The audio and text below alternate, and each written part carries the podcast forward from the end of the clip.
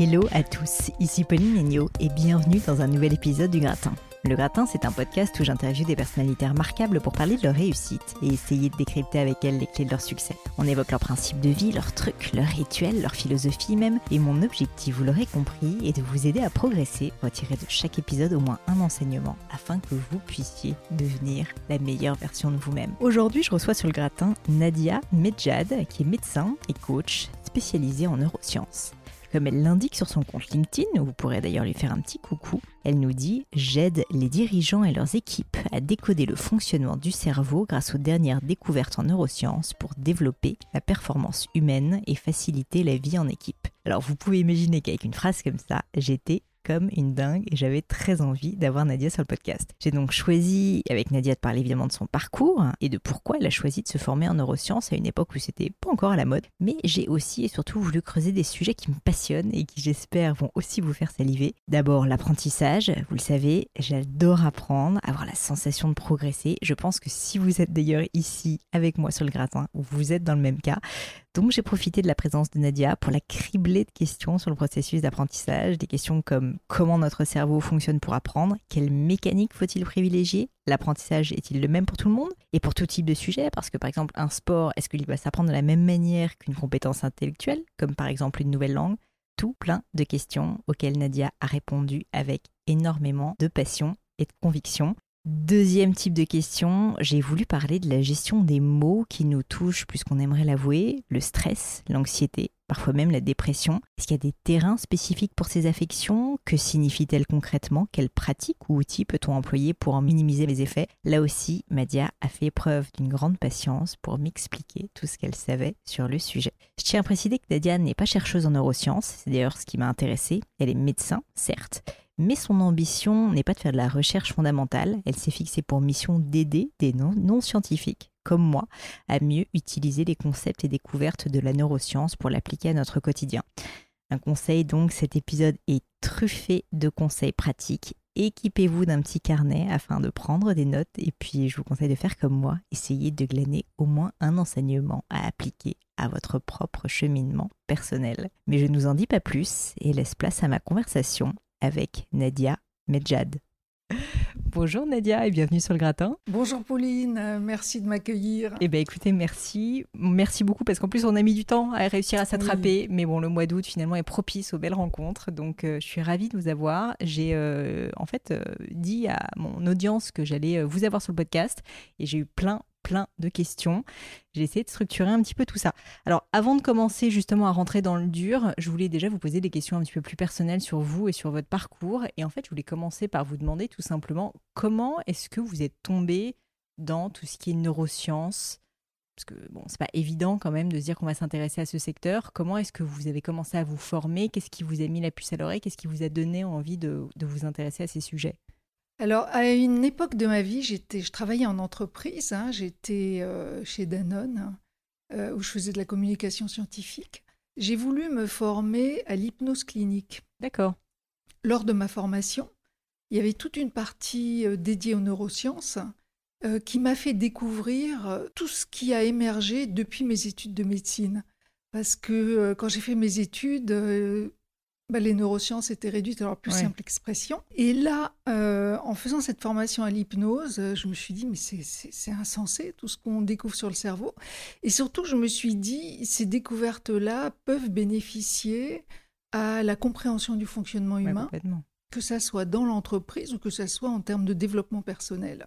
Et si c'est pas indiscret, c'était quel type d'hypnose que vous avez appris? C'est un peu tout euh, L'hypnose clinique, euh, c'est-à-dire celle qu'on apprend. oui, c'est l'hypnose ericksonienne qu'on mm. apprend à la fac de médecine, hein, puisque maintenant c'est devenu un diplôme qui est reconnu. Mm, mm, c'est une hypnose euh, qui est effectivement issue du courant ericksonien et qui est basée sur la science. C'est rigolo en fait que vous me disiez ça. Alors je ne savais pas du tout ça, pourtant j'ai fait un petit peu mon travail sur vous, mais je ne savais pas ça de vous encore. J'ai fait mes premières séances d'hypnose, figurez-vous, il y a quelques semaines, parce que j'ai le mmh. vertige et que je voulais m'en guérir. Ça m'embêtait de ne pas réussir à monter à plus de deux étages dans un immeuble et de me sentir toujours pétrifiée.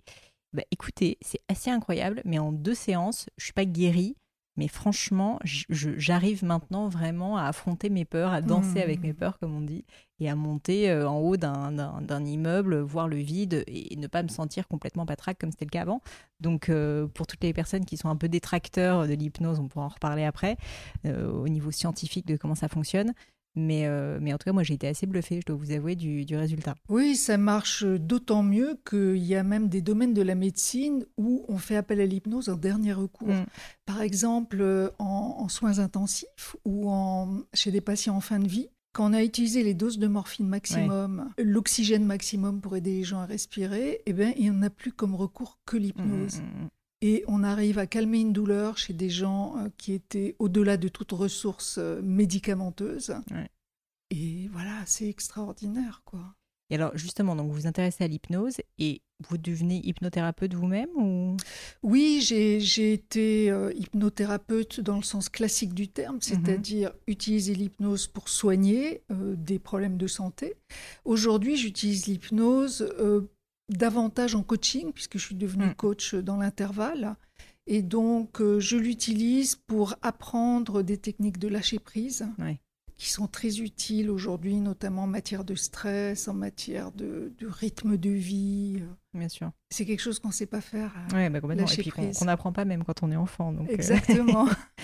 Euh, super. La dernière question que j'avais à vous poser sur le sujet, c'était tout simplement de vous demander de définir les neurosciences en fait, euh, j'ai commencé à. Enfin, euh, je vous rassure, hein, je ne vous demande pas une définition euh, forcément qui sort du Larousse, mais juste pour qu'on comprenne un peu qu'est-ce que ça, qu'est-ce que ça comprend finalement et quel est votre domaine d'expertise. donc, au-delà de l'hypnose, qu'est-ce que, bah voilà, quels sont les domaines finalement que vous avez étudiés et comment est-ce que vous les appliquez aujourd'hui à la fois au monde du travail et même à des personnes mmh. individuelles, on va dire? Alors, les neurosciences, c'est un champ qui est très large. Alors, la définition, c'est très simple, c'est la science du cerveau. Mm. Euh, du cerveau et même du système nerveux, c'est-à-dire pas seulement le cerveau, mais aussi tous les nerfs qui sont issus du cerveau et qui parcourent notre corps. Hein. Donc, c'est la science du système nerveux. Mm. Et on peut l'aborder d'un tas de façons, cette science-là. Euh, euh, on peut l'aborder au niveau de la compréhension des comportements, de la compréhension euh, des problèmes de santé. Euh, on peut l'aborder à travers l'utilisation de machines très sophistiquées comme les, des scanners, hein, notamment l'IRM fonctionnel, mm. qui va aller observer une image indirecte du cerveau en action.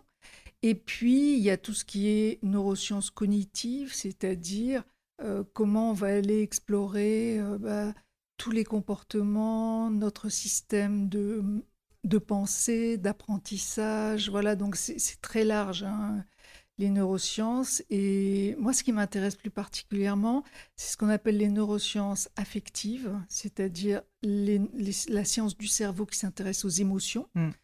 Et euh, les neurosciences sociales qui en sont assez proches, c'est la science du cerveau qui s'intéresse euh, au comportement en groupe des humains.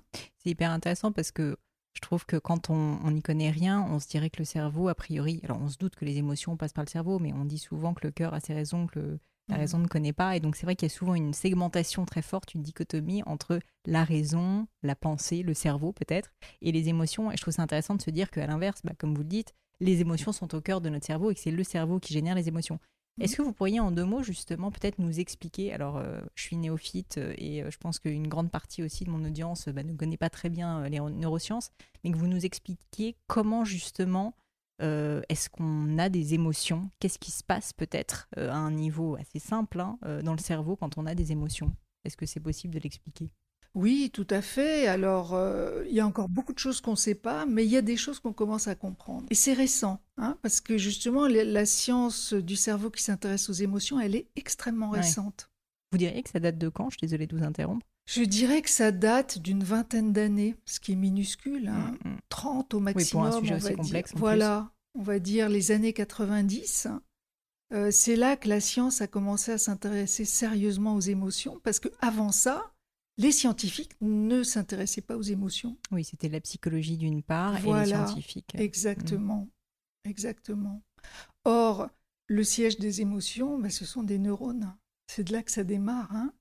Donc, euh, bah, les émotions, euh, tout d'abord, ça va être déclenché par quelque chose qui se passe dans l'environnement. Alors, l'environnement, ça peut être à l'extérieur de soi.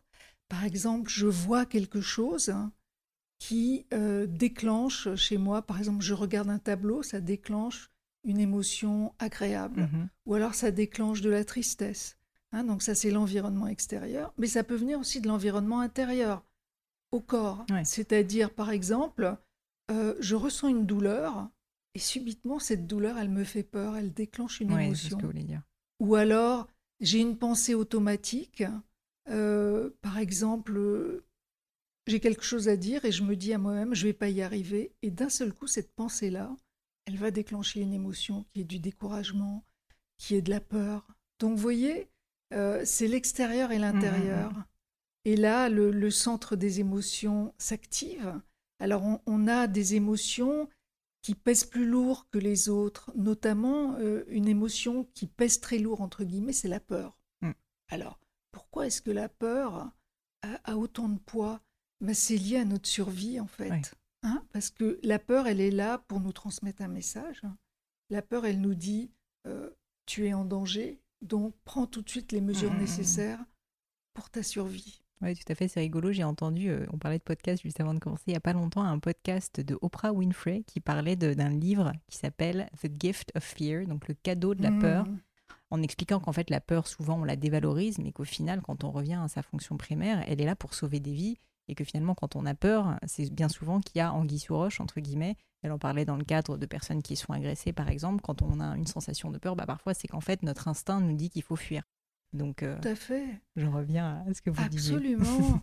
et, et la peur, c'est toujours euh, un indicateur. Mm. C'est-à-dire que la peur, elle, elle va venir témoigner d'un besoin. Et ça, c'est quelque chose qu'on ne prend pas en compte. Ouais.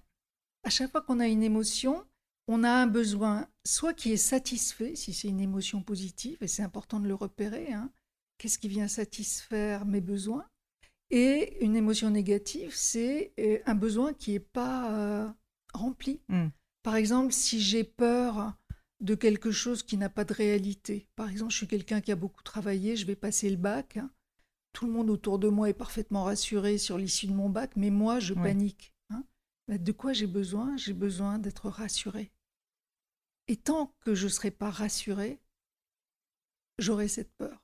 Et au niveau euh, vraiment du cerveau, chimiquement, qu'est-ce qui se passe? À quel endroit dans le cerveau? Est-ce que, est que toutes ces émotions sont au même endroit? Est-ce qu'il y a d'autres émotions? Est-ce que c'est pas l'amygdale ou quelque chose comme ça? Oui, alors l'amygdale, c'est le centre émotionnel le plus, euh, on va dire, le plus actif. Mhm. C'est justement, c'est cette sentinelle qui détecte en permanence les dangers, et c'est une sentinelle un peu paranoïaque. Donc, il va y avoir des fausses alertes. Vous savez, un peu comme une- il y a une feuille qui tombe sur la belle Mercedes, là, Ouais. paf, la- l'alarme se déclenche. Oui, hein. Je vois. Et certains d'entre nous, euh, moi j'ai une nature anxieuse, euh, eh bien les alertes se déclenchent un peu trop souvent. Il y a beaucoup de fausses alertes. Ah, J'allais vous demander, ça, c'était une de mes questions justement, euh, si bah, justement ça me fait une belle transition vers les questions un peu plus pratiques, mais l'une de mes questions c'était est-ce qu'il y a des personnes qui sont plus soumises à des émotions, plus anxieuses, plus Hmm. peureuses, plus ou est-ce que c'est uniquement culturel? Est-ce que bah, peut-être que ça s'explique, la culture fait que bah, l'amygdale va avoir cette sensibilité accrue. Qu'est- Qu'est-ce qu'est-ce qu'il en est sur ce sujet? Alors ce qu'on découvre, c'est de plus en plus, c'est qu'il y a des facteurs génétiques, c'est-à-dire euh, de naissance, hein, c'est-à-dire qu'on est avec des gènes qui font qu'on est plus sensible à l'anxiété que d'autres, Mm. plus sensible aux émotions que d'autres. Et puis il y a tout l'environnement, c'est-à-dire la culture dans laquelle on vit, la façon dont nos parents nous élèvent, ce qu'on a vécu, les événements de Mm. vie. Donc en gros, c'est un mix des deux. Vous voulez dire, je suis désolée, que si jamais on a vécu, par exemple, dans son enfance, beaucoup d'éléments anxiogènes, qu'on a eu beaucoup d'anxiété, on va être ensuite d'un naturel plus anxieux euh, quand on devient adulte. Alors, il y a deux cas de figure. Il y a ceux qui surmontent bien leurs épreuves, et c'est là on parle de résilience, hein, c'est la capacité à surmonter les épreuves, qui à la limite vont être plus armés que les autres, hein, parce qu'ils auront développé des ressources plus fortes pour faire face à ces épreuves et à s'en remettre, et d'autres euh, qui vont avoir une peur de plus en plus grande, parce que la mémoire émotionnelle, c'est une mémoire euh, très puissante. hein. Donc on emmagasine toutes ces peurs et euh, cette mémoire, elle est toujours présente, prête à nous resservir ses peurs au moindre, au moindre signal. Donc les deux cas de figure sont là. Ce qui est rassurant, c'est de se dire que comme il y a une part environnement, il y a une part qui est accessible à l'éducation. Hmm. Hein, moi, j'ai beaucoup travaillé sur mon anxiété. Il y a 20 ans de ça, euh, j'avais peur de prendre la parole dans une simple réunion. Aujourd'hui, je donne des conférences et c'est une de mes activités préférées. Et ça, c'est. Bah, alors, justement, je voulais parler beaucoup d'apprentissage. Je crois que c'est un sujet euh, qui vous intéresse. Et puis, j'ai beaucoup d'auditeurs qui m'ont posé des questions dessus, mmh. sur bah, comment réussir à apprendre le mieux, etc. Mais cette notion de réussir à s'éduquer aussi au niveau des émotions, donc il est possible de réussir à surmonter ses peurs et à les transformer, entre guillemets Tout à fait. D'accord. Tout à fait. Alors, cet enseignement-là, jusqu'à présent, il n'était fait, il était réservé quasiment aux psychiatres et aux psychologues hmm. dans le cadre d'un problème de santé, par exemple une dépression, une anxiété chronique, alors que c'est un apprentissage qu'on peut faire et qui évidemment nous est très utile, même si on est en pleine forme. Hein. Bah, alors justement, euh, euh, si on rentre un petit peu dans le, concret, euh, moi j'ai une conviction, c'est que pour apprendre, il faut apprendre à bien se connaître, parce qu'en fait on est tous un petit peu différents et qu'on n'apprend pas tous de la même manière. Il y a beaucoup de sujets à la mode, notamment au niveau de la PNL, dont la programmation neurolinguistique, qui disent si jamais vous êtes plutôt visuel, il faut essayer d'apprendre en lisant des choses, en voyant des choses, en imaginant des choses, en visualisant. Si vous êtes plutôt auditif, en entendant. Si vous êtes plutôt kinesthésique, donc avec l'utilisation du corps, peut-être en essayant d'utiliser son corps. Je voulais avoir votre sentiment là-dessus. Est-ce que vous trouvez que c'est quelque chose qui est euh, vrai? Et est-ce que vous auriez aussi peut-être des conseils à donner aux auditeurs qui nous écoutent pour déjà savoir est-ce qu'ils sont plutôt visuels, auditifs ou kinesthésiques? Parce que c'est pas évident. Est-ce que vous trouvez que c'est juste aussi comme euh, diagnostic ou pas particulièrement? Alors, il y a deux choses. Il y a le fait qu'on a des préférences.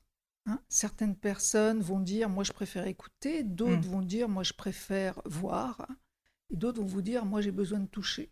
Bon, déjà, on ne peut pas tout toucher. Hein. Si je vous apprends les mathématiques, alors certes, on peut travailler avec euh, euh, des objets pour compter, etc. Mais ce que justement, ce que les neurosciences montrent, c'est que au-delà de ces préférences, on est en réalité tous pareils en ce sens que plus on a de stimulation, mieux on apprend. Je m'explique. Si je vous donne à voir, c'est-à-dire je vais vous projeter quelque chose euh, à voir, je vous explique en même temps, donc mmh. vous écoutez en même temps, et si possible, je vous donne à toucher en plus. À total. Mais oui, parce que ce sont des, portes d'entrée différentes, et plus on multiplie les portes mmh. d'entrée, plus euh, on a de chances de comprendre et de mémoriser. Oui, je comprends. Donc, euh, mais, on peut avoir quand même une préférence, c'est-à-dire ah euh, favoriser le visuel. Enfin, on dit souvent, moi j'ai une mémoire visuelle, j'ai besoin de lire ou de réécrire quelque chose pour, le, pour bien l'apprendre, etc. Donc ça, ça existe vraiment. Les préférences existent, hmm. mais l'efficacité pour apprendre, c'est de multiplier les canaux. D'accord. Je comprends. Alors en parlant d'efficacité, est-ce que vous pourriez me donner peut-être euh, vos vous qui vous qui faites plein de conférences, qui éduquez, qui justement aidez aussi beaucoup de professionnels euh, à apprendre, je pense. Qu'est-ce qu'aujourd'hui on fait mal quand on essaye d'apprendre et quels sont selon vous les bah, justement les, grands on va dire les grands principes qu'il faut mmh. essayer d'appliquer pour apprendre au mieux? Je vais avoir une question subsidiaire, je vous préviens après, j'ai mm. plein de questions. Mais c'est est-ce qu'on apprend de la même manière quand on doit apprendre un sport ou quand on apprend quelque chose de très théorique ou quand on apprend euh, peut-être euh, à jouer un instrument de musique? Je peux imaginer que c'est peut-être pas la même chose pour le cerveau d'apprendre toutes ces, catégories, on va dire, de, choses, d'éléments différents. Mais bon, si on revient à la première question, déjà les grands principes. Alors, les grands principes, bah déjà, il y a un principe qui est commun à tout ce que vous avez cité, là, le sport, euh, la musique ou les mathématiques, c'est de se dire qu'au début, on va devoir faire un gros effort pour apprendre et hmm. après, ça va passer en mode automatique. Ça, c'est commun à tous les apprentissages. Donc, le but, c'est d'arriver le plus vite possible en mode automatique. Hmm. complètement. Hein? Alors, comment est-ce qu'on arrive plus rapidement en mode automatique? Il y a déjà une chose euh, par exemple, si on prépare un examen, moi je repense à mes études de médecine, hein, j'en ai passé des examens, j'apprenais de façon totalement inutile, mais je ne le savais pas. Qu'est-ce que vous voulez ben, dire? Je faisais des choses qui existent encore beaucoup aujourd'hui, je, surlignais, ah je lisais en surlignant, Je relisais beaucoup mes, mes cours. Et ça, ça permet pas d'apprendre? Absolument pas. D'accord. Ce qui non non, c'est très très inefficace. Ce qui est efficace, mais c'est moins agréable à faire, c'est de prendre une page blanche et de se dire voilà, de quoi est-ce que je me souviens sur tel sujet? Hmm. Qu'est-ce que je peux dire? Et de se presser le citron, donc ça demande un effort. Hein. Oui, il faut euh, forcer à restituer. Quoi. Exactement. Et ça, partir de rien et de se dire, mais allez, j'essaye, même si j'ai l'impression que je ne, je, ne me rappelle plus de rien, j'essaye quand même. Le simple fait d'essayer, même si on n'obtient rien, hmm. au moment où on va aller voir le corriger, l'effort qu'on a fait, même s'il n'a pas été productif, fait qu'on va engranger et imprimer la correction beaucoup mieux. Alors attendez, c'est incroyable ce que vous dites. C'est-à-dire que même si on n'a pas réussi à s'en rappeler, le fait d'échouer, au final, fait qu'on va s'en rappeler mieux quand on va voir la réponse. C'est pas tant le fait d'échouer, c'est le fait d'avoir fait un effort. D'accord. C'est-à-dire l'effort que vous aurez fait pour vous remémorer fait que ça va s'imprimer beaucoup plus profond. Et donc, il y a une notion qui est que l'apprentissage demande un effort. Ah, c'est fatigant d'apprendre. Hmm. Alors, qu'est-ce qui peut rendre les choses moins fatigantes? Ben, C'est de les rendre un peu plus amusantes. Alors, c'est vrai qu'on est à l'époque de la ludification, hmm. et c'est vrai que euh, c'est vrai qu'on retient plus facilement quand c'est plus ludique. Pourquoi? Parce que on fournit l'effort de façon euh, plus facile. Vous auriez un exemple de, ludification euh, euh, bah, si on reprend cet exemple d'un apprentissage, mettons, je veux apprendre un poème par cœur ou je veux apprendre parce que je suis étudiante et que je passer mon bac et que je veux avoir mmh. une bonne note en histoire, il faut que j'apprenne plein de dates par cœur. Qu'est-ce que, qu'est-ce que ça signifie concrètement de rendre plus ludique l'apprentissage? Alors, si je dois apprendre des choses qui n'ont aucun sens, par exemple des dates, hein, si je suis passe un examen d'histoire que je dois mmh. apprendre plein de dates, il y a un système qui s'appelle euh, ah j'ai un trou. Ah si, je crois que je, vois ce que vous voulez dire les euh, les oui, on visualise, on s'imagine, on crée un système, on recrée en fait un sens, c'est ça.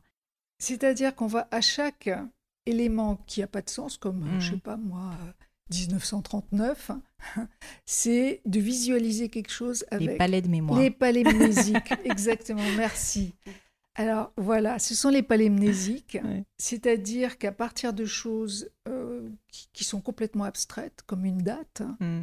on va euh, faire une mise en scène en, prenant des objets où on va reconstituer un chemin.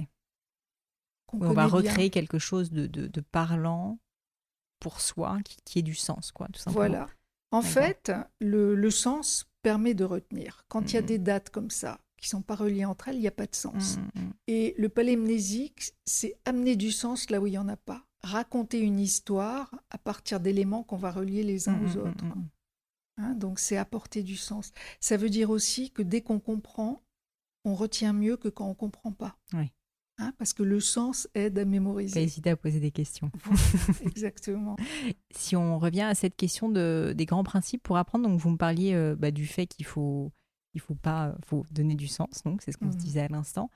Est-ce que au niveau de la mémorisation, justement, euh, vous auriez des, grands principes aussi qu'on peut appliquer? Donc plutôt que de relire ce qu'il ne faut pas faire euh, dix, mille fois, moi j'ai la sensation quand j'apprends quelque chose, je peux l'apprendre très bien, euh, peut-être dans les deux jours qui suivent, je m'en rappeler. Puis au fil du temps, c'est vrai que si jamais je repasse pas dessus, honnêtement, j'oublie. Est-ce que là aussi, il y a des méthodes que vous pourriez nous expliquer pour réussir à vraiment ancrer et que ça devienne ce fameux automatisme? Mmh. Alors, de façon assez amusante. Il y a des méthodes qui sont connues depuis 150 ans, mais qu'on redécouvre maintenant. Hein, parce qu'on travaille, on a toujours travaillé en silo. Donc, ce que découvraient certains restait dans le domaine de ces gens-là.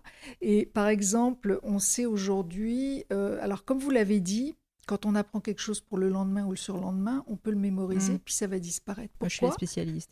oui, mais non, mais on est tous comme ça. C'est pas seulement vous. Euh, c'est parce que euh, on crée un chemin dans les neurones quand on apprend. Hein. c'est un enchaînement de neurones qui se relient les uns aux autres. Et ce chemin, c'est un peu comme une trace dans la neige. On est passé une fois sur la neige fraîche. Et cette trace, elle, est fragile. Hein. Donc s'il neige à nouveau, elle va être tout de suite effacée. Par contre, si on repasse dessus plusieurs fois, d'où l'importance de la répétition. Mm. Donc il va falloir répéter pour consolider ce chemin. Et quand ce chemin, on est passé plein de fois dessus, dessus ben, il peut toujours tomber de la neige, le chemin il est profond, donc on le retrouve. Et il y a un autre élément qui est ce qu'on appelle l'espacement croissant. C'est-à-dire que quand on vient de mémoriser, il faut reconsolider très vite. Alors qu'est-ce que ça veut Ça dire? veut dire par exemple que si j'apprends quelque chose aujourd'hui, j'ai intérêt à le consolider dans les deux jours. Donc à le réapprendre ou à le restituer Voilà. comme on disait dans les deux jours. À le restituer dans les deux jours, pourquoi? Parce que si j'attends trois jours, tout va disparaître. D'accord. Donc je vais revenir sur la trace avant qu'elle ait complètement Mm. disparu. Et le bon délai, ça serait à peu près deux jours selon vous? Alors, les, les chercheurs ont montré que c'est, en gros, c'est dans les 24 heures, éventuellement 48 heures, il faudrait revenir une première fois. Ensuite, quelques jours après, ensuite, ça peut s'espacer un peu. Alors, c'est pas au jour près, hein, mais en gros, c'est peut-être une semaine ou dix jours après, après un mois après, plusieurs mois après, etc. Vous voyez? Mm. Donc, si vous avez par exemple une échéance, un examen à passer, vous pouvez vous faire un rétro-planning de cette façon-là. Et comment est-ce qu'on fait pour garder sa motivation dans le temps quand on doit retenir quelque chose euh, et que bah, c'est difficile qui... Parce que je me dis là, dans, dans ce que vous me décrivez, finalement, cette mémorisation, elle prend beaucoup de temps. C'est un peu Mhm. créer une routine, créer une habitude de mémorisation. Comment réussir, alors c'est peut-être ce côté ludique, mais comment réussir à se motiver d'une certaine manière pour, euh, dans le temps, bah, continuer à répéter tous les deux jours, tous les trois jours, j'imagine que ça s'espace quand même avec le temps, euh, le sujet qu'on a essayé d'apprendre. La motivation, elle va venir de l'utilité de ce qu'on a Mm. et du sens que ça amène.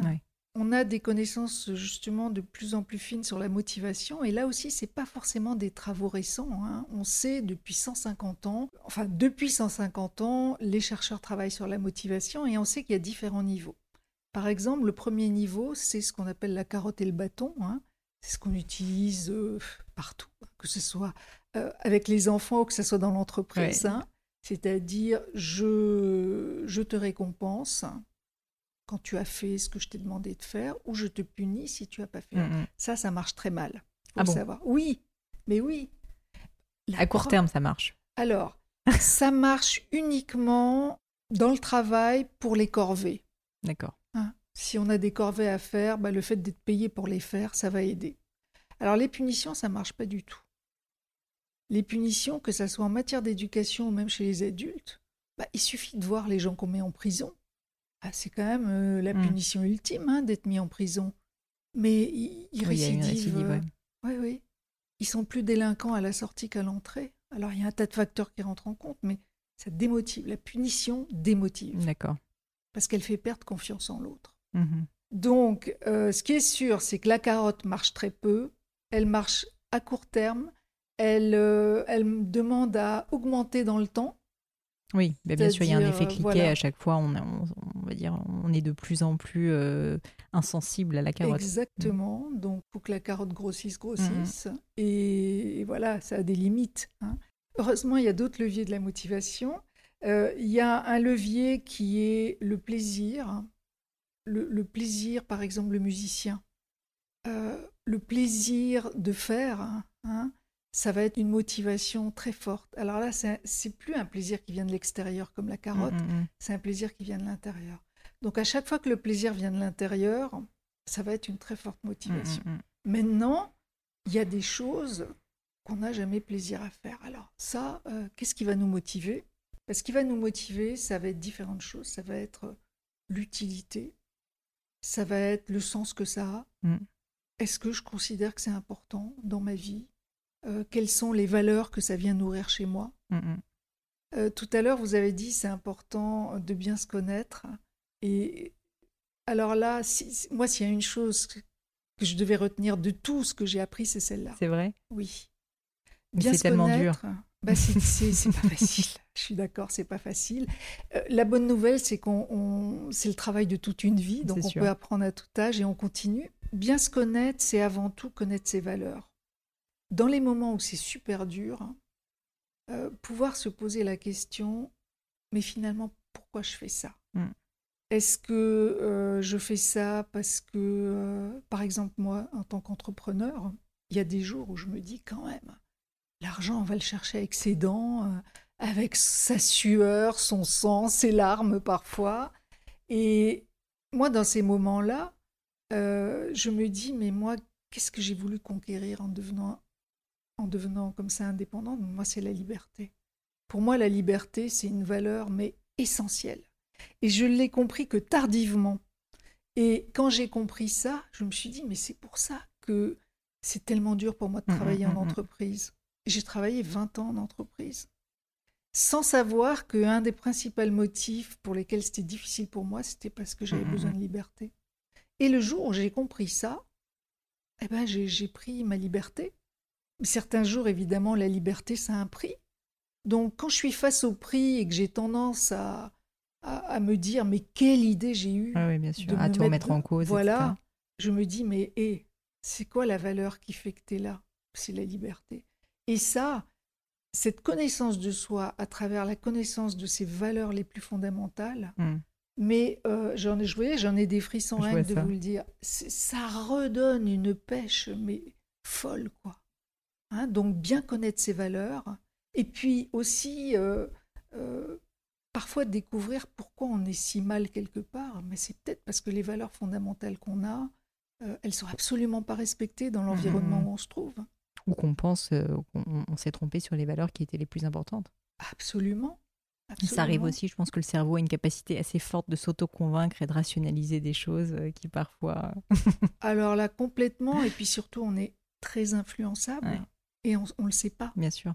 Et souvent, la première partie de sa vie, euh, on a été influencé par les autres. Hein. Les autres, c'est la société, les parents, éventuellement les amis, l'entourage.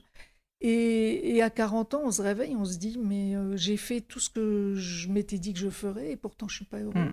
Et souvent, c'est parce qu'on on a fait ce qu'on était censé faire. ce qu'on pensait être bien, etc. Voilà, ce qu'on pensait mm. être bien. Et puis, souvent, à cet âge-là, on se réveille, on se dit, mais...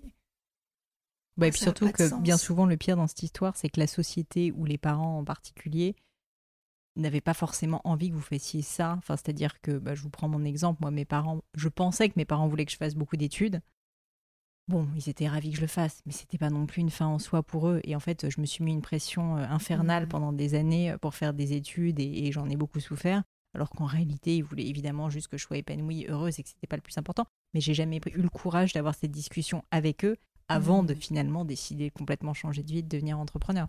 Donc, euh, je, je, je, comprends complètement ce ah que vous dites. Votre parcours illustre complètement, euh, complètement ça, c'est-à-dire qu'on a des croyances. Il y a des croyances qui nous aident et il y a des mmh. croyances qui nous pénalisent.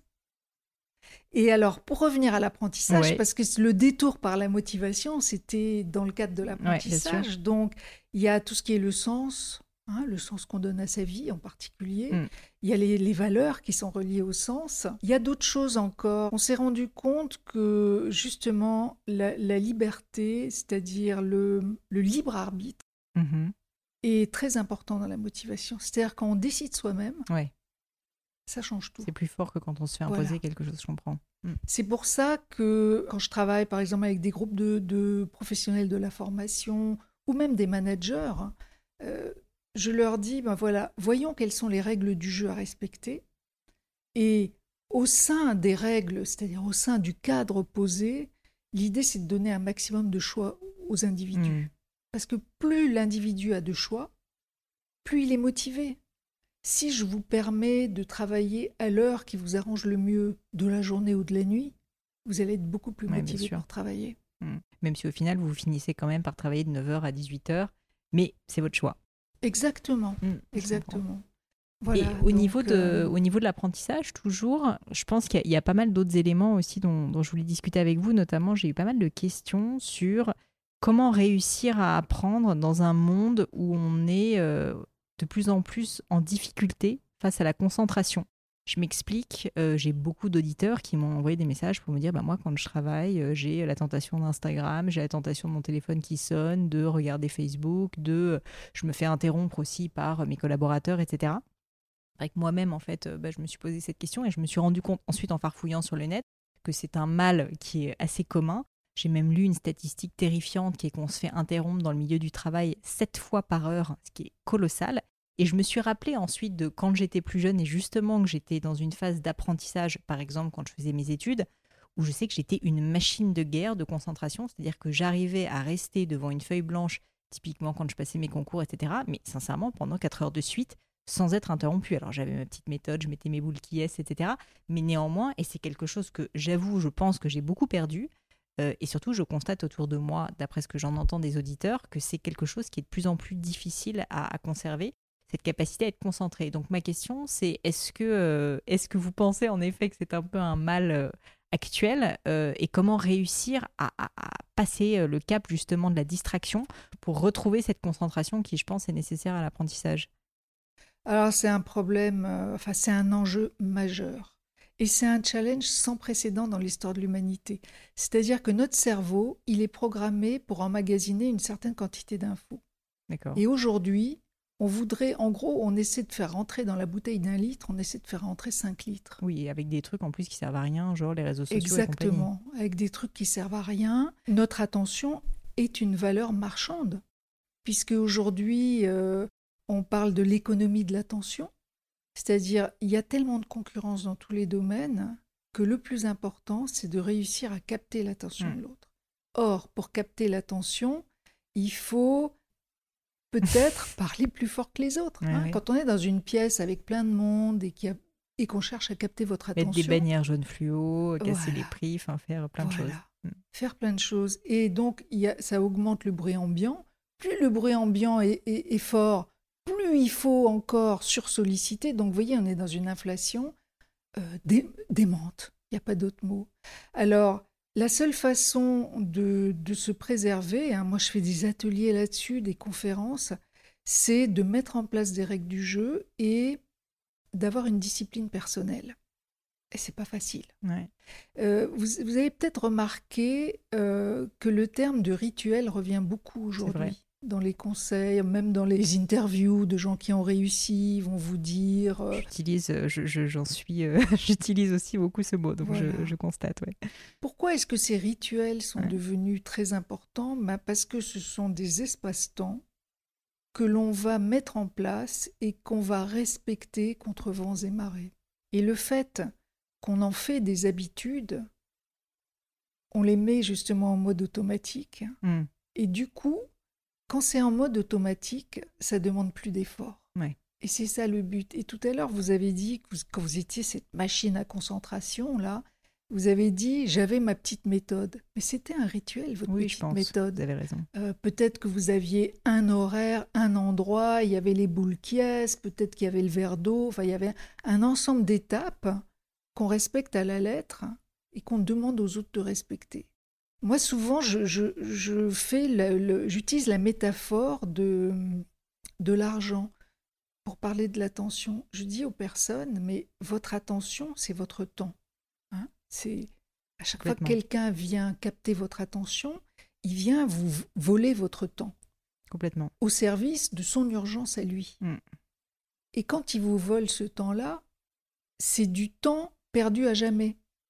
Et je leur dis souvent, ça vous viendrait à l'idée, vous, de laisser une personne venir fouiller dans votre sac et taper dans votre porte-monnaie pour prendre de l'argent? Ça vous viendrait pas à l'idée, mais c'est ce que vous faites là. on, autorise, on autorise énormément, c'est vrai, de, de, vol de temps. C'est une très belle euh, métaphore. C'est du vol de temps et on se fait piller son temps sans vraiment le réaliser.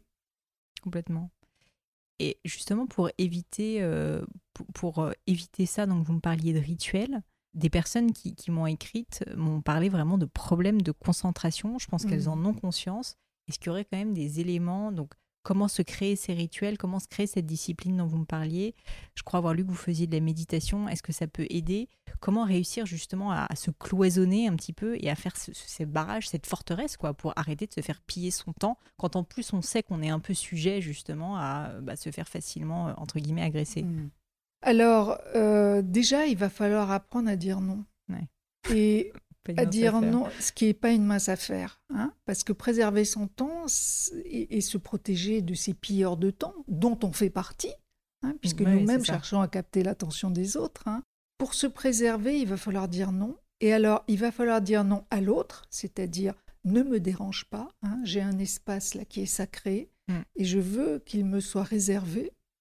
Et aussi, il va falloir dire non à soi. Hein, non à soi quand on est tenté de regarder la énième euh, vidéo sur YouTube parce que on procrastine. hein. Et la procrastination, souvent, c'est de l'anxiété à se mettre euh, en Mm. route. Ça peut être de l'épuisement aussi. Moi, parfois, j'ai des personnes que je coach qui me disent Mais je procrastine. Et en les interrogeant, je leur dis Mais vous êtes dans un état d'épuisement total. Oui, Vous plus n'avez plus d'énergie. Mm. Et aujourd'hui, il faut comprendre que manager son attention, ça revient à manager son énergie. Parce que l'attention, c'est de l'énergie mentale. L'attention, c'est de l'énergie mentale. Oui. je comprends. Vous voyez, quand vous vous dites je me concentre sur ma feuille, Ouais. on, on- on ramasse son attention, on Oui, fait une fait. sorte de Oui, rayon laser. C'est un effort. Mm. C'est un effort d'attention. Tout à fait. Ce qu'il faut savoir, c'est que cet effort de l'attention, il est comparable à l'effort musculaire. C'est-à-dire qu'on ne va pas pouvoir le soutenir euh, des heures et des heures. On va avoir besoin de faire des pauses. Alors, il y a des personnes que ça aide de mettre euh, le timer, là, comment on appelle ça le, Oui, d'accord.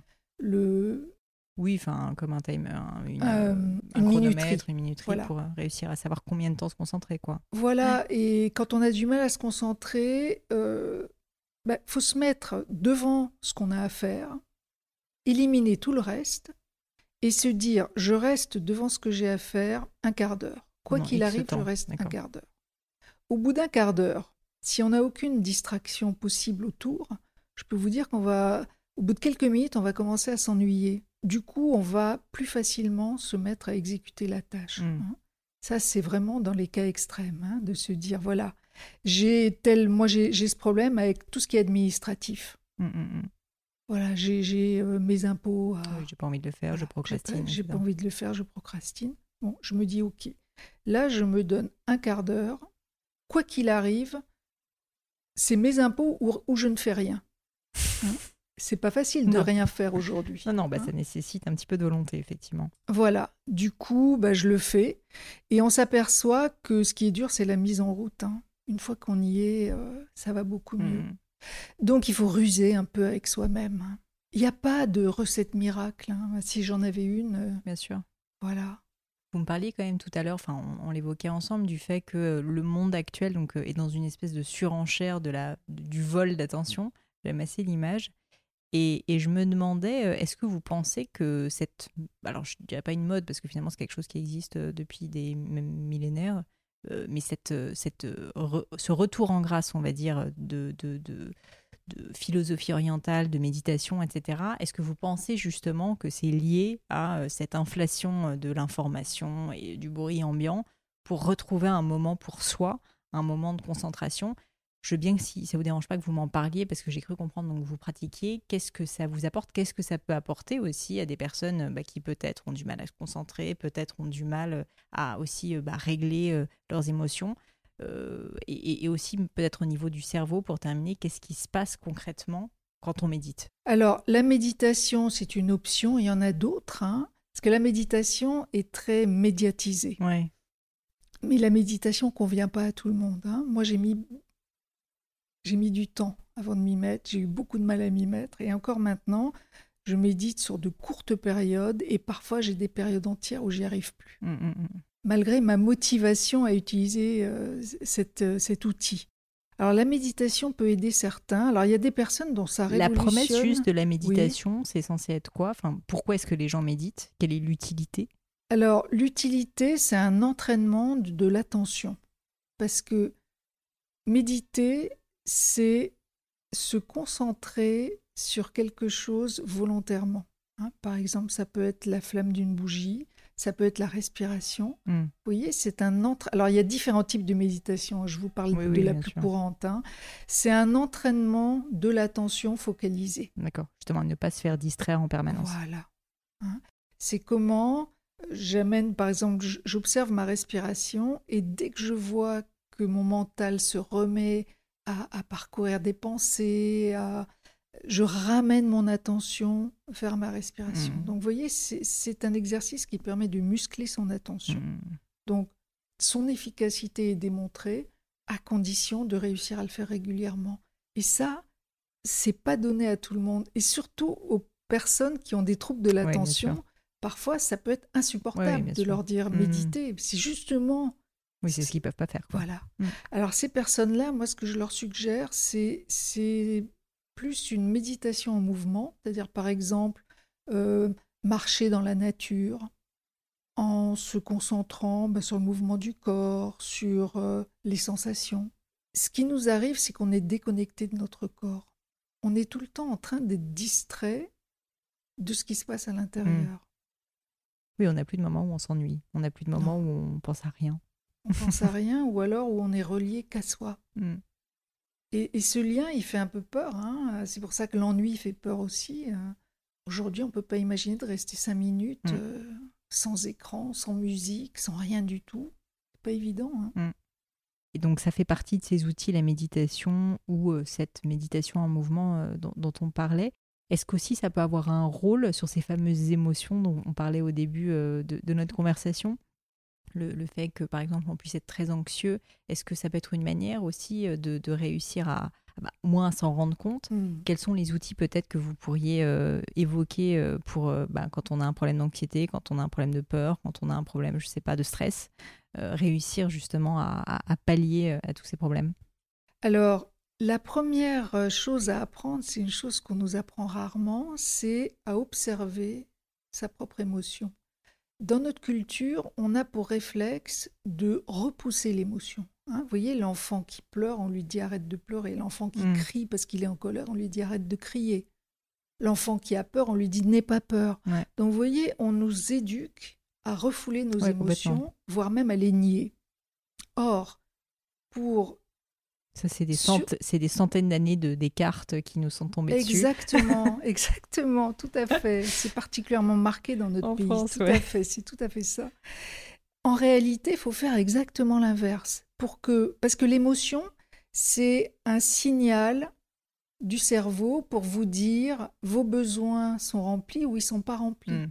Et tant qu'on n'aura pas écouté cette émotion pour aller assouvir ce besoin, l'écouter, ça va revenir, hein, puisque c'est un message. D'accord. En gros, tant que le message. L'émotion, c'est un message. Oui, c'est un message. C'est un langage qui passe pas par les mots. Hein. Donc, à chaque fois qu'on a une émotion, c'est un message.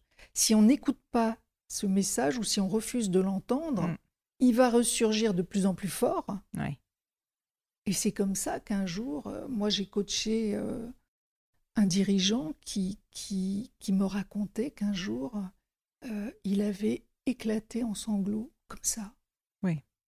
Mais souvent d'ailleurs, c'est vrai que dans, dans les histoires qu'on entend, c'est ça, ça, monte, ça monte, ça monte, et puis un jour on s'en rend même pas compte, mais euh, la personne explose quoi, et la personne perd complètement le contrôle.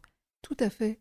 Ça, c'est des émotions qui ont été refoulées, refoulées, refoulées, jusqu'à ce que elles deviennent tellement énormes. Si vous voulez, une émotion refoulée, c'est un caillou qu'on pose au milieu de la pièce. Mmh une fois, deux fois, trois fois, quatre fois, il arrive un moment où la montagne de cailloux est d'une telle dimension qu'on ne peut plus l'ignorer. Et là, on se fait complètement déborder. Mais alors, comment est-ce qu'on fait pour enlever les cailloux Alors, pour enlever les cailloux, il faut prendre le caillou, le regarder, dire à ce caillou quel message euh, portes-tu? Hmm. et, et, alors, je vais vous donner un exemple. Quand je, au début, quand je faisais des conférences, j'avais tout le temps une, anxiété en arrivant, une anxiété face à l'étranger, hmm. voilà, à ces étrangers qui étaient là en face de moi. Et jugement peut-être Voilà, de jugement, oui, oui, c'est la peur principale hein, pour la prise de parole en public, c'est la peur d'être jugé, la peur d'être rejeté. Hein. Le jugement est lié à la peur du hmm. rejet, hein, la peur du jugement. Donc, en, appliquant mes propres, parce que parfois, quand je suis envahie par une émotion, je me dis bon, qu'est-ce que je dis à mes clients, pour essayer de me de prendre du recul et de le faire moi-même. Et je me dis, ok, on va regarder cette émotion qui est de la peur. Hein, ok, j'ai peur. Cette peur face à, à, ces étrangers, qu'est-ce qu'elle me raconte? Elle me raconte, elle me raconte la peur de l'étranger, la peur de l'inconnu, la peur d'une personne qui potentiellement va me vouloir du mal. Et je me suis dit, mais de quoi j'ai besoin? Et en y réfléchissant, je me suis dit, ben, j'ai besoin d'être rassurée sur l'humanité de cette personne étrangère. en face de moi, oui. Voilà, j'ai besoin d'être rassurée sur son humanité. Comment est-ce que je peux me rassurer sur son humanité? Et je me suis aperçue que dès que je commençais à connaître la personne, ça allait déjà mieux. Donc, j'ai pris comme habitude, avant mes conférences, d'aller parler aux gens, d'aller leur serrer la main. Alors, tiens, voilà, bonjour, je me présente. Mmh, mmh, mmh. Euh, je suis là pour euh, la conférence et je vais vous raconter ceci, cela, qui êtes-vous Et j'ai pris l'habitude d'aller serrer les mains. Alors, ça, ça surprend un peu les gens au début. J'arrive toujours en avance, ce qui fait que un je... Rituel. Voilà, c'est un rituel. je serre la main des gens, je leur parle. Et ce, ça, ça me permet de, de venir me rassurer sur le fait que j'ai affaire à des humains comme moi. c'est hyper intéressant. Qui sont plutôt. Qui, qui, voilà, dès que le lien est créé, ma peur tombe. Mmh, mmh, mmh. Je comprends complètement. Voilà. Je comprends complètement. C'est rigolo que vous parliez de ça parce que moi aussi, j'ai fait beaucoup de conférences en public. J'avais, j'étais aussi terrorisée quand j'étais plus petite. Et euh, bon, avec beaucoup d'entraînement, ça va mieux maintenant parce que quand même, euh, on, crée un peu des habitudes. Mais autre chose que j'ai réalisé avec le temps et qui m'a énormément aidé, c'est quand je me suis rendu compte que même si je faisais n'importe quoi, même si je faisais une conférence qui était nulle, que je disais mais que je m'embrouillais, que je disais que des bêtises, honnêtement, en fait, très peu de personnes allaient s'en rappeler premièrement dans la salle. Et deuxièmement, les gens ne savaient pas qui j'étais et que ça posait pas tellement de problèmes. Et donc, en fait, le fait de, désacraliser et d'arrêter de penser que j'étais le centre de l'attention bah, a fait que j'ai pris les choses avec beaucoup plus de recul et que maintenant, je peux beaucoup plus volontiers faire une conférence où je me sens plus à l'aise. Alors, évidemment, je pense que si je faisais vraiment n'importe quoi, les gens se rappelleraient. Ça pourrait même être peut-être diffusé sur YouTube. mais, euh, mais c'est vrai que je trouve que réussir à prendre du recul et à, et à enlever un peu cette pression qu'on se met parfois sur les épaules, ça aide aussi euh, à, je trouve, face à l'anxiété. Tout à fait. Et, le fait aussi euh, de s'autoriser à, à, être dans l'instant et, et, à être mmh. soi-même. Par exemple, parfois, moi, j'ai des questions qui sont déstabilisantes. Et j'ai appris. Dire de l'auditoire hein, qui vous Oui, de l'auditoire. Parfois, il y a des attaques mmh. hein, dans des conférences. Euh, alors, j'ai appris à considérer ces attaques comme une illustration de ce qui se passe pour la personne. Vous auriez un exemple, si c'est pas indiscret? Euh, bah, Par exemple, une personne euh, qui va dire euh, Mais moi, j'en ai assez de ce discours sur l'hypnose, c'est hmm. n'importe quoi. De toute façon, ce sont des charlatans qui pratiquent l'hypnose je vais dire à cette personne, bah, tiens, c'est intéressant que vous me disiez ça. Qu'est-ce qui, dans votre vie, vous a amené à cet état de colère? Mmh. Vous voyez, c'est pas moi qui suis la cible de sa colère. C'est quelque chose que cette personne a vécu. Peut-être qu'elle a rencontré un charlatan, peut-être qu'elle a été influencée, qu'elle a été abusée par quelqu'un. Mmh, mmh, Donc déjà, de se remémorer que l'émotion d'une personne parle avant tout de la personne. Puisque les émotions, on l'a vu, sont des messages sur soi-même. Mmh, mmh, mmh.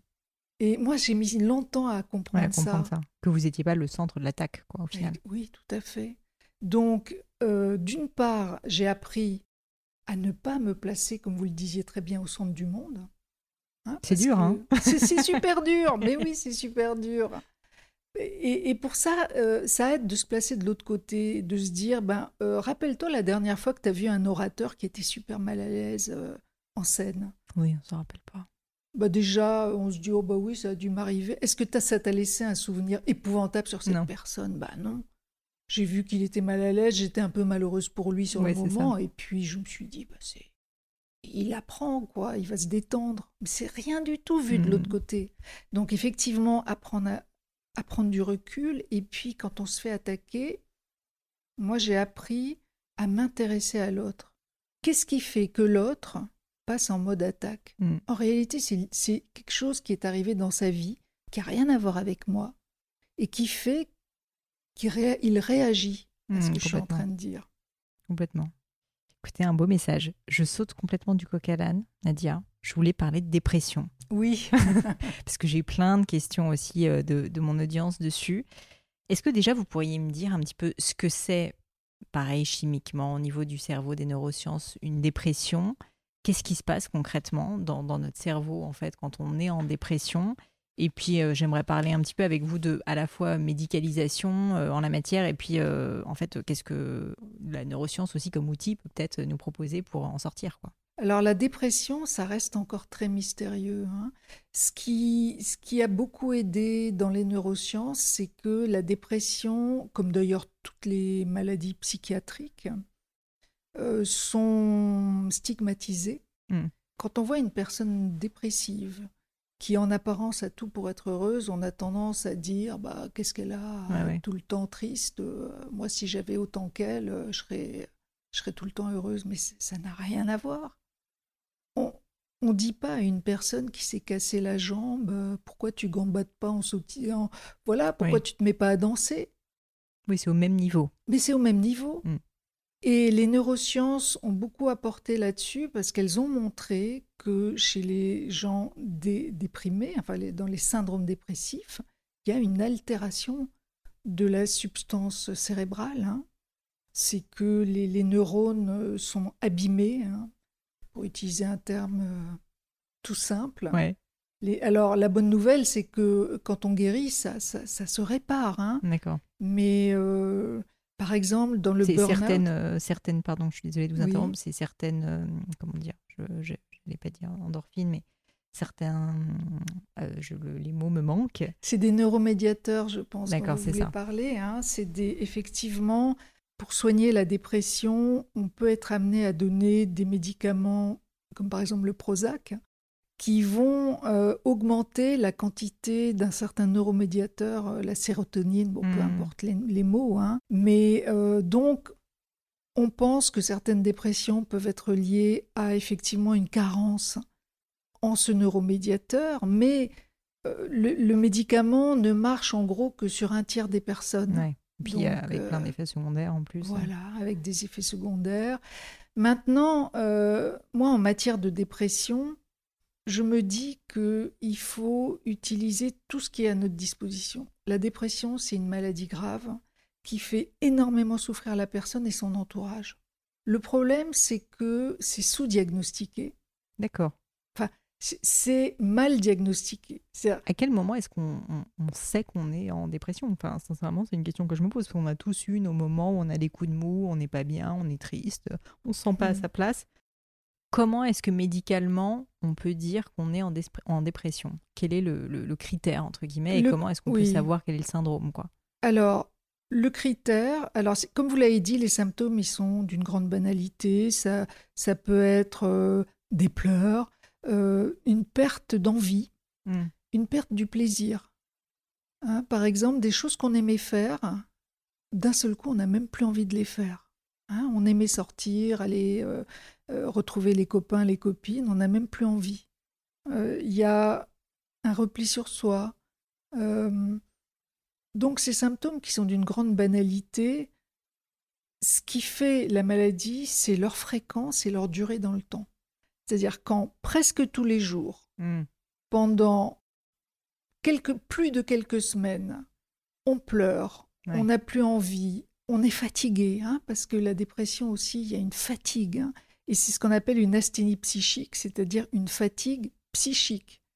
Mais c'est comme si on avait une chape de plomb sur les épaules.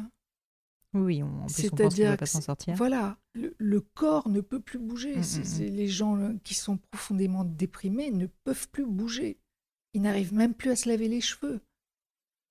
Tellement il y a un épuisement euh, physique intense. Alors, c'est important que vous parliez de ce sujet et c'est pas par hasard si, si vos auditeurs en parlent, c'est que c'est on est en train de guérir de plus en plus de pathologies. Il y a un registre de pathologies qui est en train de s'accentuer en termes d'incidence, de fréquence, c'est tout ce qui est psychiatrique.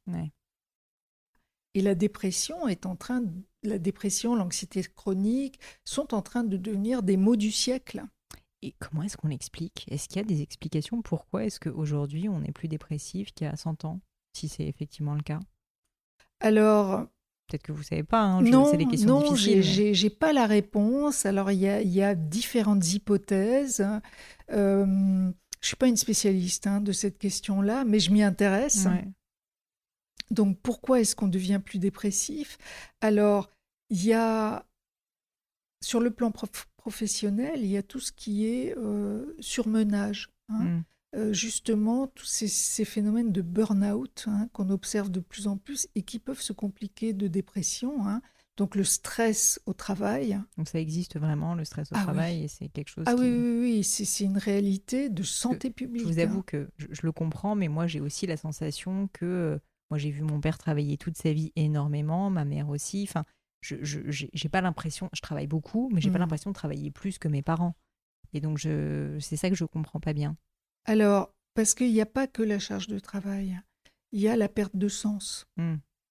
C'est-à-dire nos parents, euh, en général, ils comprenaient l'utilité de leur travail, c'est-à-dire à quoi servait leur travail, et ils pouvaient se projeter dans l'avenir. Aujourd'hui, c'est devenu beaucoup plus difficile de comprendre l'utilité de son travail. Euh, mais vous, avec Gemio, vous, vous, connaissez l'utilité de votre travail puisque euh, ce sont des choses concrètes qui apparaissent, euh, qui sont belles, qui font plaisir, que les gens euh, se procurent. Vous voyez, ça a beaucoup de sens tout ça. Seulement quand on travaille dans une grande entreprise, qu'on fait son travail, qu'on ne comprend même pas les ordres qu'on mmh, reçoit. Mmh. Oui, sûr. Hein? moi, j'ai travaillé 20 ans en entreprise. Mais combien de fois je me disais, mais est-ce qu'il y a un pilote dans l'avion, quoi? Mais on marche sur la tête. Bon, ça peut arriver dans des petites boîtes aussi. Hein, dans les petites boîtes aussi, absolument, mais euh, avec l'accélération du mm. temps, on, a encore plus cette perte de, de sens, euh, cette, on a du mal à se projeter dans mm-hmm. l'avenir. Le fait de se dire, mais dans cinq ans, peut-être mon métier n'existera plus, mon entreprise n'existera plus. Oui, il y a des anxiétés générales qui peut-être ah n'existaient pas avant. Je comprends. Euh, la planète. Mm-hmm. Nos parents avaient des repères auxquels euh, ils pouvaient s'accrocher. Nous, on n'a plus ces repères-là. Mm, mm. alors justement, quels sont, euh, au-delà de la médicalisation, quels sont des outils peut-être concrets, pratiques, des rituels que la mm. neuroscience peut nous apporter pour les personnes qui sont peut-être se posent la question s'ils sont dépressifs ou en tout cas euh, une fois de plus j'ai eu des questions à ce sujet personnes qui veulent pas se médicaliser qu'est-ce que qu'est-ce qu'on peut faire pour essayer de s'en sortir? Je dis pas se soigner forcément il faut évidemment se faire accompagner pour ça mais, euh, mais au moins essayer de, bah voilà, de réussir à sortir la tête de l'eau Alors, j'ai envie de dire, en matière de dépression, déjà, il faut absolument avoir un diagnostic. Parce que si on est malade de dépression, hein, si on est dans la maladie, ça va être important d'être soigné correctement. Mmh. Et le diagnostic, il est mal posé actuellement. Parce qu'on n'a pas été formé suffisamment et c'est un diagnostic qui n'est pas simple. Donc, quand on n'est pas bien tous les jours, que ça dure longtemps, il faut aller voir un médecin. Il faut aller voir un médecin et il faut pas hésiter à en voir un autre. Euh, il faut voir un médecin généraliste ou on va voir un Alors, psychologue dans un premier temps, aller voir un médecin généraliste. Euh, maintenant, euh, encore une fois, moi, j'ai fait des études de médecine générale. J'ai pas du tout été bien formée au dépistage de, de, la dépression. De la dépression, hein. Donc, euh, je ne sais pas s'ils sont mieux formés actuellement, c'est pas sûr. Hein. Hmm. Donc, pas hésiter à aller voir un psychiatre, pas hésiter à, reconsulter si vraiment euh, on bute. Hein.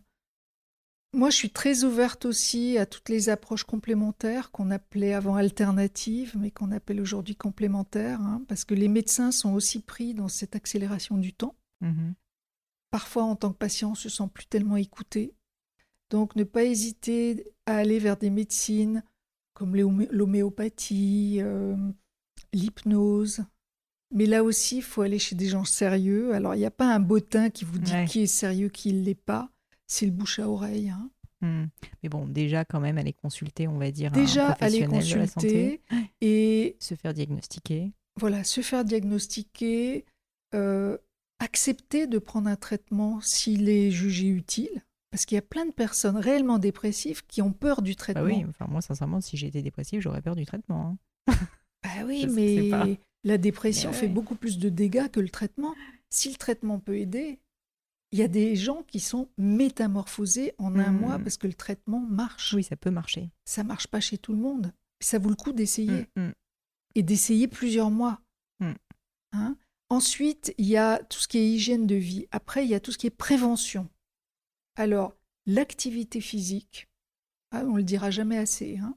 il y a une étude qui a comparé Prozac et activité physique, l'efficacité était la même hein, dans le traitement et la prévention des rechutes de dépression. Mm. C'est énorme. hein. Impressionnant, franchement. Sans les effets secondaires en plus. Donc, Eh euh, oui.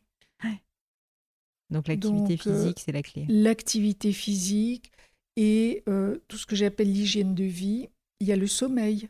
Aujourd'hui, on est en carence de sommeil, c'est-à-dire qu'on ne dort pas assez ou on dort mal. Ah bah, ça tombe bien que vous me disiez ça parce que c'est un sujet que j'adore, le sommeil. Alors c'est très à la mode maintenant, Oui. mais, euh, mais justement, alors par rapport à la fois à la dépression, mais même par rapport aux autres sujets qu'on a évoqués plus tôt, notamment l'apprentissage, j'y j'y pense beaucoup parce que moi je sais que par exemple quand j'allais dans un pays étranger et donc que j'essayais d'apprendre une nouvelle langue, j'étais épuisée le Mhm. soir. J'avais besoin de dormir sincèrement 10 heures par nuit. Et j'ai toujours pensé qu'il y avait une corrélation entre le sommeil et l'apprentissage. Je voulais vous demander si c'était effectivement le cas et quelles sont vos recommandations en la matière.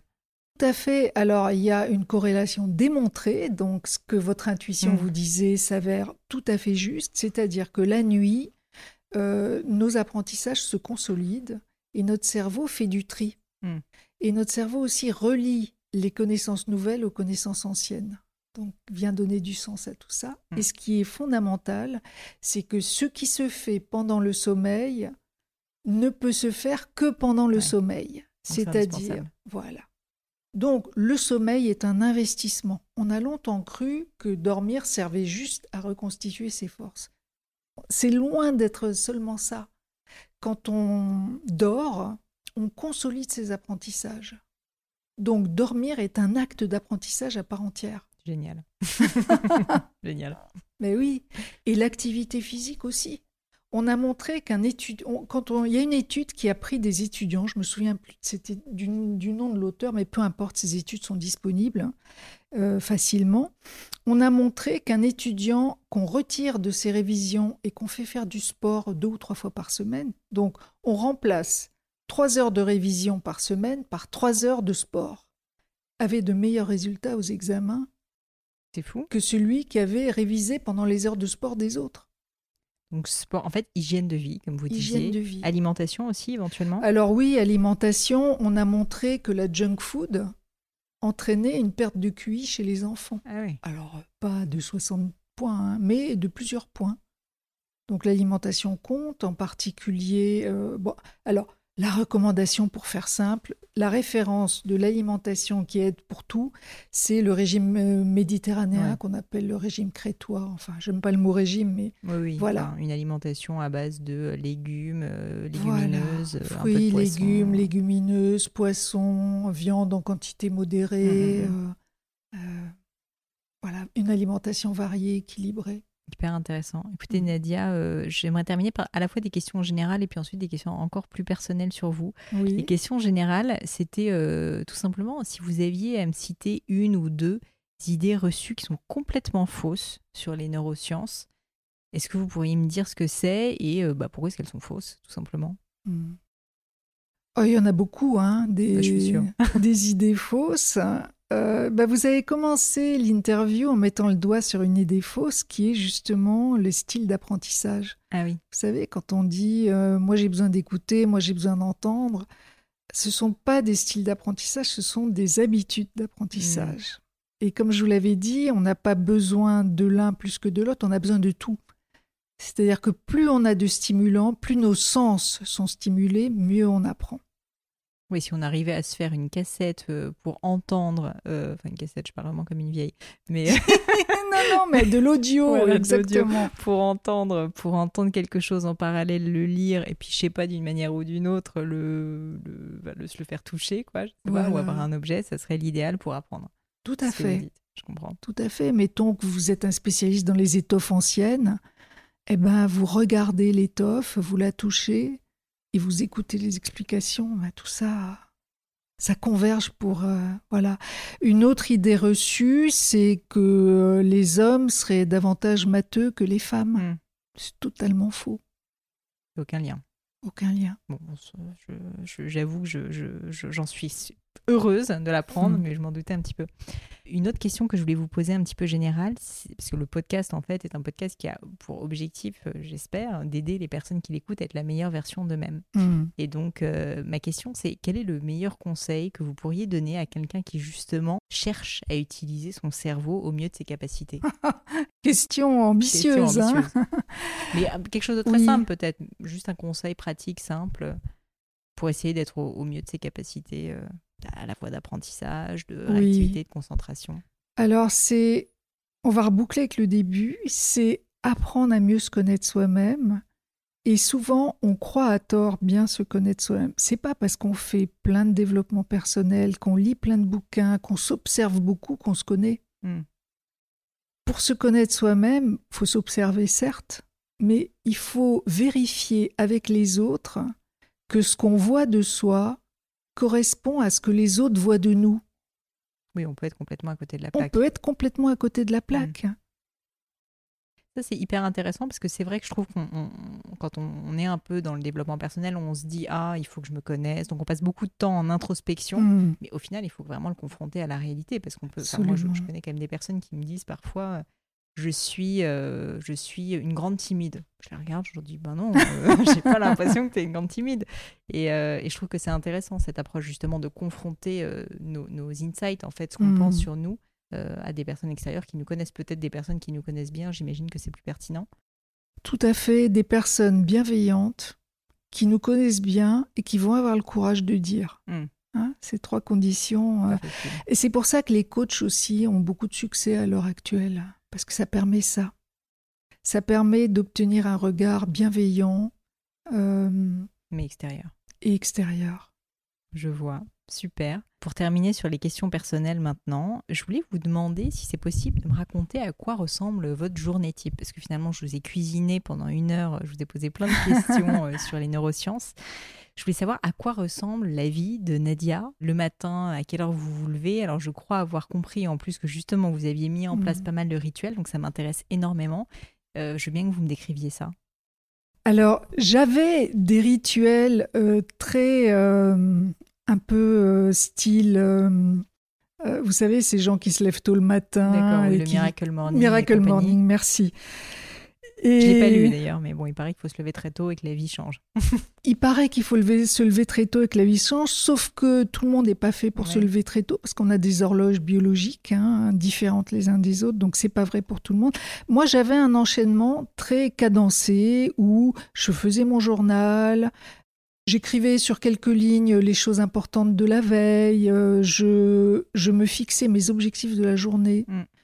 Euh, je commençais ma journée par les choses les plus importantes. Je faisais 10 minutes de méditation. Je faisais un quart d'heure d'exercice physique. Donc j'avais mis en place un rituel euh, très, euh, Très rythmé, quoi. très rythmé et que j'arrivais à maintenir et qui m'apportait beaucoup. Tout a volé en éclats quand j'ai enfin fait une chose que je voulais faire depuis très longtemps, qui est d'avoir un chien. voilà, donc j'ai adopté une petite chienne qui a complètement changé mon rythme de vie pour le mieux. Oui. Et Plus donc, de euh, spontanéité. voilà, j'ai totalement changé mes rituels. Et là, maintenant que j'habite depuis trois jours une maison, j'ai décidé de changer mes rituels pour être pour faire des choses plus près de la nature. Donc, euh, je vais mettre en place mes nouveaux rituels et Ils sont en devenir.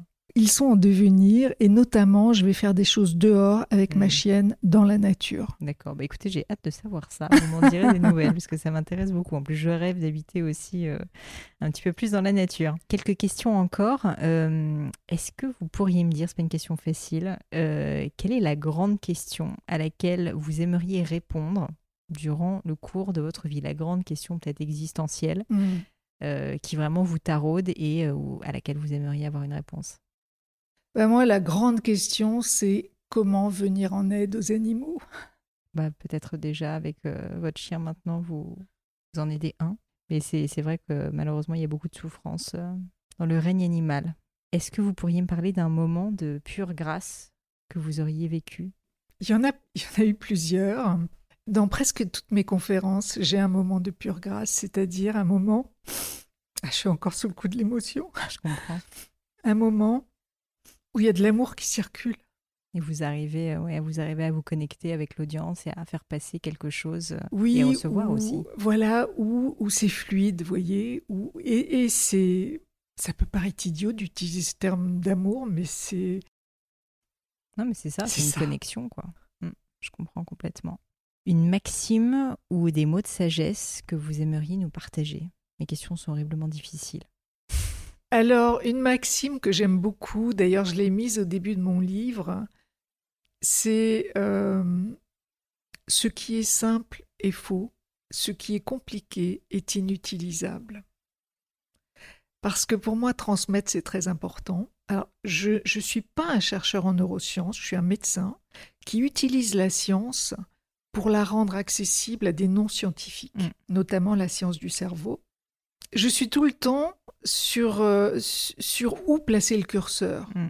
Parce que quand je transmets la science, notamment à travers mon livre ou dans les conférences, je suis, je simplifie pour que ça puisse être compris Ouais. et qu'il y ait du sens pour les personnes qui viennent. Mais je sais en tant que scientifique qu'à chaque fois que je simplifie, je prends des raccourcis et que quelque part, je trahis un peu la science.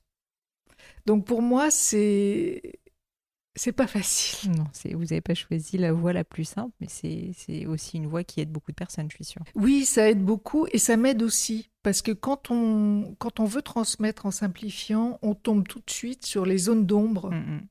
les Oui. choses qu'on n'a pas compris soi-même. Parce qu'à l'inverse, c'est ça. Je, je vous trouve un peu dur avec vous-même. Euh, Je, je- je trouve que simplifier quelque chose de complexe, ça a aussi énormément de vertus pour se poser des questions, pour aller au fond des choses, pour aller sur les grands principes. Et bien souvent, je pense qu'on a tendance à complexifier pour euh, aussi euh, cacher un peu les misères. Ah, tout à fait. Donc, je pense que. et pour rester entre soi aussi, Aussi. hein, entre experts. Exactement. Ma dernière question, c'est une question que je pose toujours à la fin du podcast. C'est sur les livres, des livres que vous avez particulièrement aimés, qui vous ont particulièrement inspiré ou peut-être que vous avez offert euh, autour de vous. Alors évidemment le vôtre dont j'ai parlé en introduction, mais au-delà de ça, des livres qui vous ont vraiment euh, marqué, qui ont peut-être changé aussi la personne que vous êtes.